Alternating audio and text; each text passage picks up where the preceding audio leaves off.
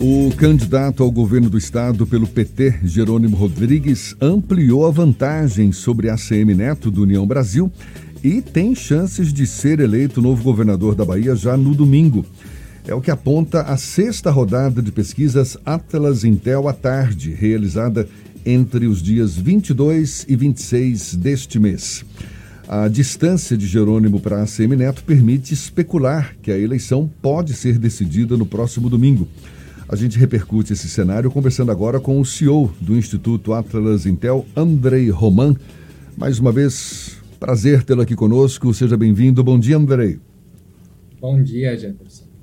Desde quando o Atlas Intel começou a fazer esses levantamentos que os resultados têm revelado um avanço de Jerônimo Rodrigues na disputa pelo governo do estado em detrimento de ACM Neto. Essa pesquisa agora, essa sexta rodada, confirma essa tendência. Mas na sua avaliação, Andrei, o que mais você pode destacar como resultado é, é, dessa pesquisa para nos chamar a atenção? Uh, Jefferson, eu diria que em relação à pesquisa divulgada uma semana atrás, existe é, estabilidade. Basicamente, todos os candidatos oscilaram dentro da margem de erro é, o Jerônimo subiu dois pontos para 46 pontos e meio. A CM caiu um ponto.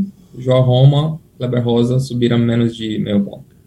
Um, então, não se trata de uh, grandes movimentos em relação aos nossos números anteriores. É, acho que uma diferença das pesquisas Atlas neste momento é que, é, tendo capturado desde, desde o início é, a intenção de voto no Jerônimo como ele sendo apresentado candidato do PT, uh, ah, nos nossos números uh, o cenário está muito mais cristalizado uh, que em outras pesquisas, onde as trajetórias de crescimento do Jerônimo são realmente impressionantes. No último IPEC ele cresceu 19 pontos, por exemplo. É, saiu hoje o Paraná Pesquisas também mostrando um crescimento muito forte é, do ACM Neto, é, muito forte do Jerônimo, uma, uma queda muito grande para o, para o ACM. Então, acho que a metodologia da pesquisa, é, neste contexto, é, separa a Atlas de outros institutos que apontavam é, resultados bem distintos uh, e, é, desde o início, a Atlas apontou um cenário muito mais competitivo. Uh, esse cenário competitivo se mantém, é, mas o que eu diria que a grande novidade dessa pesquisa divulgada hoje é que, pela primeira vez, o Jerônimo aparece no empate técnico com é, a, a barreira de 50% dos votos necessária para vencer a eleição no primeiro turno. Ou seja, se ele for vencer essa eleição no primeiro turno, é, isso é, seria compatível com os dados dessa pesquisa divulgada hoje, e isso está acontecendo sim pela primeira vez. Ele, com esses dois pontos de uh, subida a mais, chegando em 47,5% de, uh, de uh, votos válidos, um, está aí com chances de já definir a eleição no primeiro turno, algo que é, veio acontecendo na Bahia em ciclos anteriores. Né? A Bahia, em a, a eleições para governador, vem geralmente decidido a eleição no primeiro turno, isso porque sempre tem dois candidatos muito fortes e pouco espaço para a terceira via. Dessa vez é um pouco diferente, porque de fato o João Roma tem aí uma base mais consistente, ele transfere é, aos eleitores fiéis do, do, do Bolsonaro ainda, é, me parece que boa parte desse eleitorado de Roma é resiliente, porque eles querem marcar posição, eles querem demonstrar apoio uh, ao Jair Bolsonaro, votando no João Roma, eles querem reforçar é, também quanto o João Roma foi um, um candidato, vamos dizer, é, transparente, honesto, sincero, em termos de assumir o seu lado político. Um, e, e, então eles têm uma resistência a fazer uma migração uh, de voto útil para o ACM Neto, que uh, não adotou uma, assim, um posicionamento claro ao longo da campanha, por mais que ele uh, tenha sido um, um, apoiador do governo Bolsonaro no Congresso, né, como a liderança da importante da União Brasil, é, por mais que ele tenha defendido a agenda econômica do governo de, de várias maneiras, é, por mais que até a relação uh, pessoal é, entre ele e o presidente da República tenha sido boa, uh, o, o ACM meio que dentro do período de campanha buscou um, esconder né, esse relacionamento, esse apoio, uh, e uh, o eleitorado de João Roma vem percebendo isso, vem criticando isso. Né? É, o eleitorado do João Roma é, é, deseja ver uma defesa mais contundente é, do Bolsonaro no estado da Bahia. Essa defesa está sendo feita pelo João Roma. Então, acho que a grande dúvida pela frente é quanto uh, veremos de voto útil neste, neste eleitorado bolsonarista um, e quanto, então, o ACM pode se recuperar por conta desse voto útil. Uh, ao, ao mesmo tempo, dá para perceber que cada vez mais uh, os eleitores lulistas, um, boa parte dos quais até não tanto tempo atrás estavam no campo do ACM, estão migrando para o uh, Jerônimo. Então, mesmo o ACM conseguindo recuperar alguns eleitores do João Roma nesse movimento de voto útil, uh, pode ser que ele ainda uh, perde mais eleitores para o Jerônimo nessa reta final, por conta do alinhamento entre a eleição nacional e a eleição estadual. No, no, caso, na Bahia, o Lula aparece aí com quase 70% de votos válidos. então, se ele for conseguir transferir mais votos para o Jerônimo nessa reta final, realmente a tendência de definição dessa eleição para governador no primeiro turno. Andrei, você estava destacando a metodologia utilizada por essa pesquisa, que difere de outras pesquisas e que apresentam essas outras pesquisas resultados diferentes também, é. especialmente aqui na Bahia.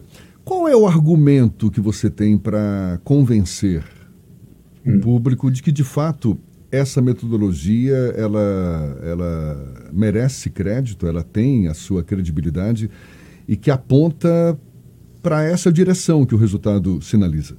De fato, Jefferson, no caso nem se trata de uma diferença metodológica entre as pesquisas, uh, como a explicação da discrepância entre os números.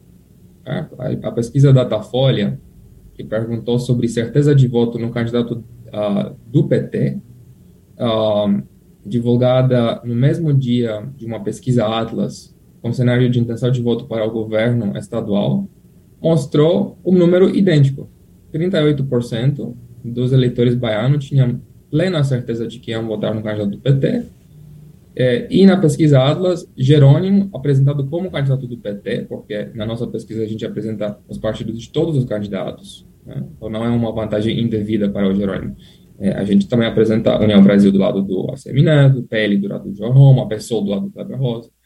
É, a pesquisa Atlas divulgada no mesmo dia também mostrou 38% para o candidato do PT. Resultados idênticos, divulgados no mesmo dia. A questão é que é, é, o cenário principal da pesquisa da Datafolha não é este, que pergunta sobre partido. É um cenário que pergunta sobre nomes de candidatos apresentados sem, a, a sem o partido. E o Jerônimo é um uma liderança é, do PT ainda desconhecida por boa parte do eleitorado do Estado. Então, se você pergunta, você vai votar no candidato Jerônimo do PT ou você vai votar no Jerônimo, né, as pessoas não faziam essa associação. É, e cada vez mais, eles aprendendo quem é o candidato do, do Partido dos Trabalhadores, para o qual sempre tinha, tinha uma intenção de, de votar, é, a tendência é de ah, os números das pesquisas convergerem. Então, os números das outras pesquisas estão convergendo é, aos poucos com os números apresentados anteriormente pela pesquisa Atlas. Neste caso da Bahia, não se trata de uma diferença metodológica para explicar a discrepância entre um, os resultados. Se trata de uma diferença de questionário, de, de, de como você apresenta os candidatos. Diferença metodológica seria a diferença porque a nossa pesquisa tem um outro método de coleta, outra forma de calibragem amostral, outros controles, né?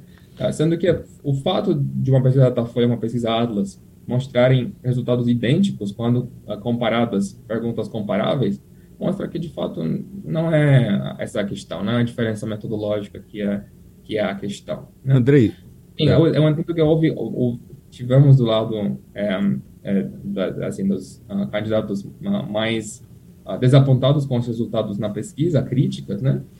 Que faz parte, porque as, as pesquisas representam uma, uma, uma maneira de fazer campanha, né? Você gosta de apresentar o seu um, é, discurso num contexto em que as pesquisas mostram que boa parte do eleitorado apoia a sua candidatura, que a trajetória é de ascensão. Então, quando existe uma pesquisa que mostra algo distante dessa percepção, ah, o que os candidatos fazem é bater na pesquisa, bater na pesquisa do instituto. Enfim, Peraí, isso, o Ernesto, parte. Ernesto quer fazer uma pergunta também. Bom dia, André. Ernesto Marques aqui.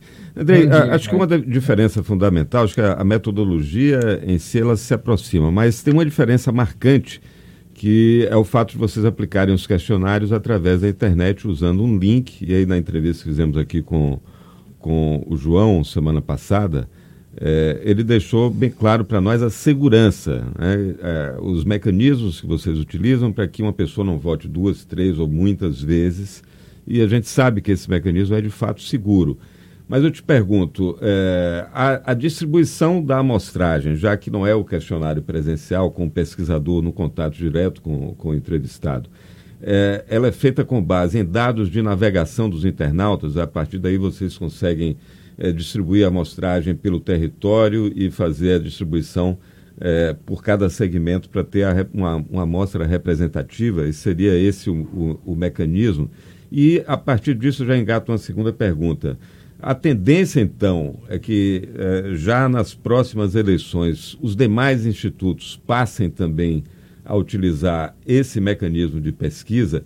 E, por fim, eu te pergunto: a presença do pesquisador ela de alguma maneira é um fator que pode interferir é, no resultado, ainda que individual ali daquele, daquele cidadão que está sendo entrevistado. Qual é o ganho que a gente tem em fazer essa pesquisa puramente remota é, e se ela dá essa segurança de que a amostragem teve os critérios demográficos, étnicos, etários, etc., como uma pesquisa tradicional?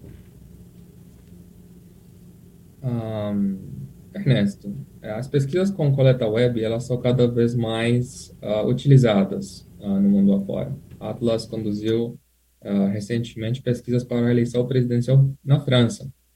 E todos os nossos competidores, mas todos, é, fizeram pesquisas é, com coleta digital. Ipsos, que é talvez o, o que eu chegaria mais próximo ao perfil Datafolha, é o um, ator dominante, a empresa dominante desse mercado de pesquisas na França, uh, divulgou resultados com painel web. Uh, e a França não é, nesse contexto, uma exceção. No Reino Unido uh, existe a YouGov, que, é, que aborda é, da mesma forma, com coleta digital. Nos Estados Unidos temos a, a Morning Consult. Então, a ideia de que, de alguma forma, a metodologia aplicada pela Atlas seria é, pouco confiável por ser digital, me parece uh, completamente um, uh, sem base, sem qualquer embasamento. É, a gente vê que, de fato, o futuro é, é cada vez mais é, pesquisas conduzidas dessa maneira, porque tudo que a gente faz hoje em dia é digital. A nossa conversa agora, né? Eu estou entrando no, uh, no rádio. Eu imagino agora com 5G então, cada vez mais, né? é, coisas que não, não eram possíveis uma década atrás são possíveis agora por conta da evolução da, da tecnologia. Anderei, o Levi Vasconcelos também tem uma pergunta para fazer para você aqui. Ainda nessa mesma linha, Andrei. Ainda tenho duas perguntas para responder, mas eu vou, vou voltar. Ainda nessa mesma linha, me diga uma coisa. Esse processo digital, num país pobre como o Brasil, não exclui uma larga parcela da população de baixa renda? Vamos lá. É, Levi, temos dados uh, divulgados pela IBGE recentemente que mostram uh, uma grande penetração da conectividade à internet, mesmo é, no, no, uh, na população mais pobre. Então, em torno de 85% da população adulta do Brasil hoje usa a internet de forma é, é, frequente. É, a gente tem, então, em torno de 15% uh, ah, de eleitores uh, sem acesso à internet. Pode ser que no contexto da Bahia seja um pouco mais, uh, mas esse desafio é um desafio que a gente também contempla na nossa metodologia, é algo que a gente busca entender, né? E um, e ter uma solução para isso. O que, que acontece para esses eleitores que não têm simplesmente acesso à internet, ou não têm um smartphone, uh, ou possivelmente é, são analfabetas? Fato, o analfabetismo seja talvez uma das, das questões mais uh, desafiadoras para as pesquisas de opinião. Um, vou voltar. E eu, acho que nenhum, nenhum modo de abordagem, nem sequer as pesquisas presenciais, uh, contemplam o pessoal analfabeta, porque você tem uh, que ler o nome do, dos candidatos num disco, por exemplo, uma Folha. Se você é analfabeta, você não vai conseguir ler aquele disco. Um, mas, enfim, analfabetas uh, à parte, no, no, no, contexto desses eleitores que são, de alguma maneira, sistematicamente subrepresentados na coleta inicial, essencialmente a gente vai uh, buscar é, eleitores que têm um perfil muito semelhante com esses, em todas as uh, características de uh, representatividade da amostra, certo? Então, é, se a gente está excluindo alguns eleitores que são é, mais pobres, que moram em regiões mais remotas do estado, uh, que, que têm apenas um, um, escolaridade até ensino uh, fundamental, um, que recebem Auxílio Brasil, por exemplo, a gente vai substituir esses eleitores que não conseguiram participar da coleta, né, por não terem acesso à internet, com outros eleitores que têm acesso à internet e têm as mesmas características destes que foram excluídos, ou seja, é um público muito semelhante. Né? É, com isso, a, o perfil geral da amostra, né, ele vai ser representativo do eleitorado que a gente estuda, mesmo com esse desafio de cobertura que você bem descreveu, certo? Então, o perfil da amostra que a gente calibra, ela vai ser representativa por região do estado, por perfil, perfil de renda, por escolaridade, por sexo, um, por uma série inteira de uh, uh, critérios que a gente considera que são determinantes, são muito importantes na hora de definir o voto.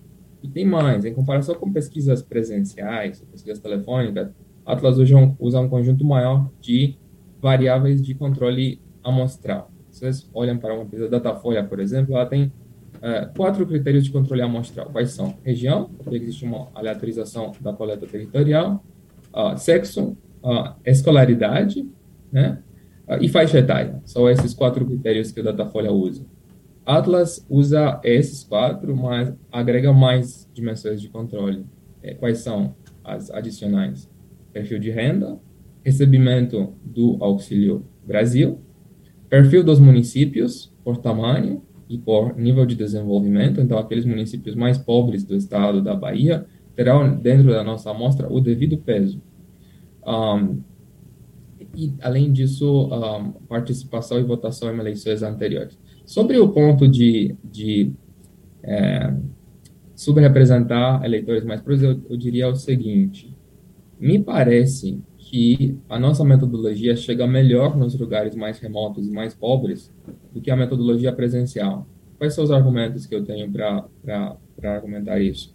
A gente tem muito mais municípios na amostra. Se vocês forem olhar qualquer coleta do Atlas na Bahia, é, a gente consegue é, chegar em 300 municípios, por exemplo, uma, uma coleta. Uma pesquisa da Folha Média, acho que pega em torno de 80 municípios. Então, essa penetração no território é, não, assim, é, acontece de maneira natural quando você faz uma coleta aleatória via web. Numa pesquisa presencial, você teria que deslocar um time de pesquisadores em lugares muito remotos para coletar uma ou duas respostas, então os custos seriam proibitivos. Por conta disso, a coleta de pesquisas presenciais é muito mais concentrada num número menor de municípios. Né? Então, se você pergunta assim, qual que é a chance da pesquisa chegar na Dona Maria do Sertão, um lugar muito remoto do, do estado? Provavelmente a gente vai conseguir chegar nela melhor do que uma pesquisa presencial.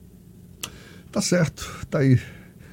Andrei Roman, que é o CEO do Instituto Atlas Intel, instituto que divulgou essa nova rodada de pesquisas, coloca Jerônimo Rodrigues ampliando a vantagem sobre a Semineto do União Brasil e com chances de ser eleito novo governador da Bahia já no domingo por mais que seja uma leitura pontual, é o que está sinalizando a pesquisa. Muito obrigado mais uma vez pela sua disponibilidade, Andrei. Até uma próxima. Muito um abraço. Obrigado a vocês. Um abraço. Agora são 8h46 aqui na Tarde FM.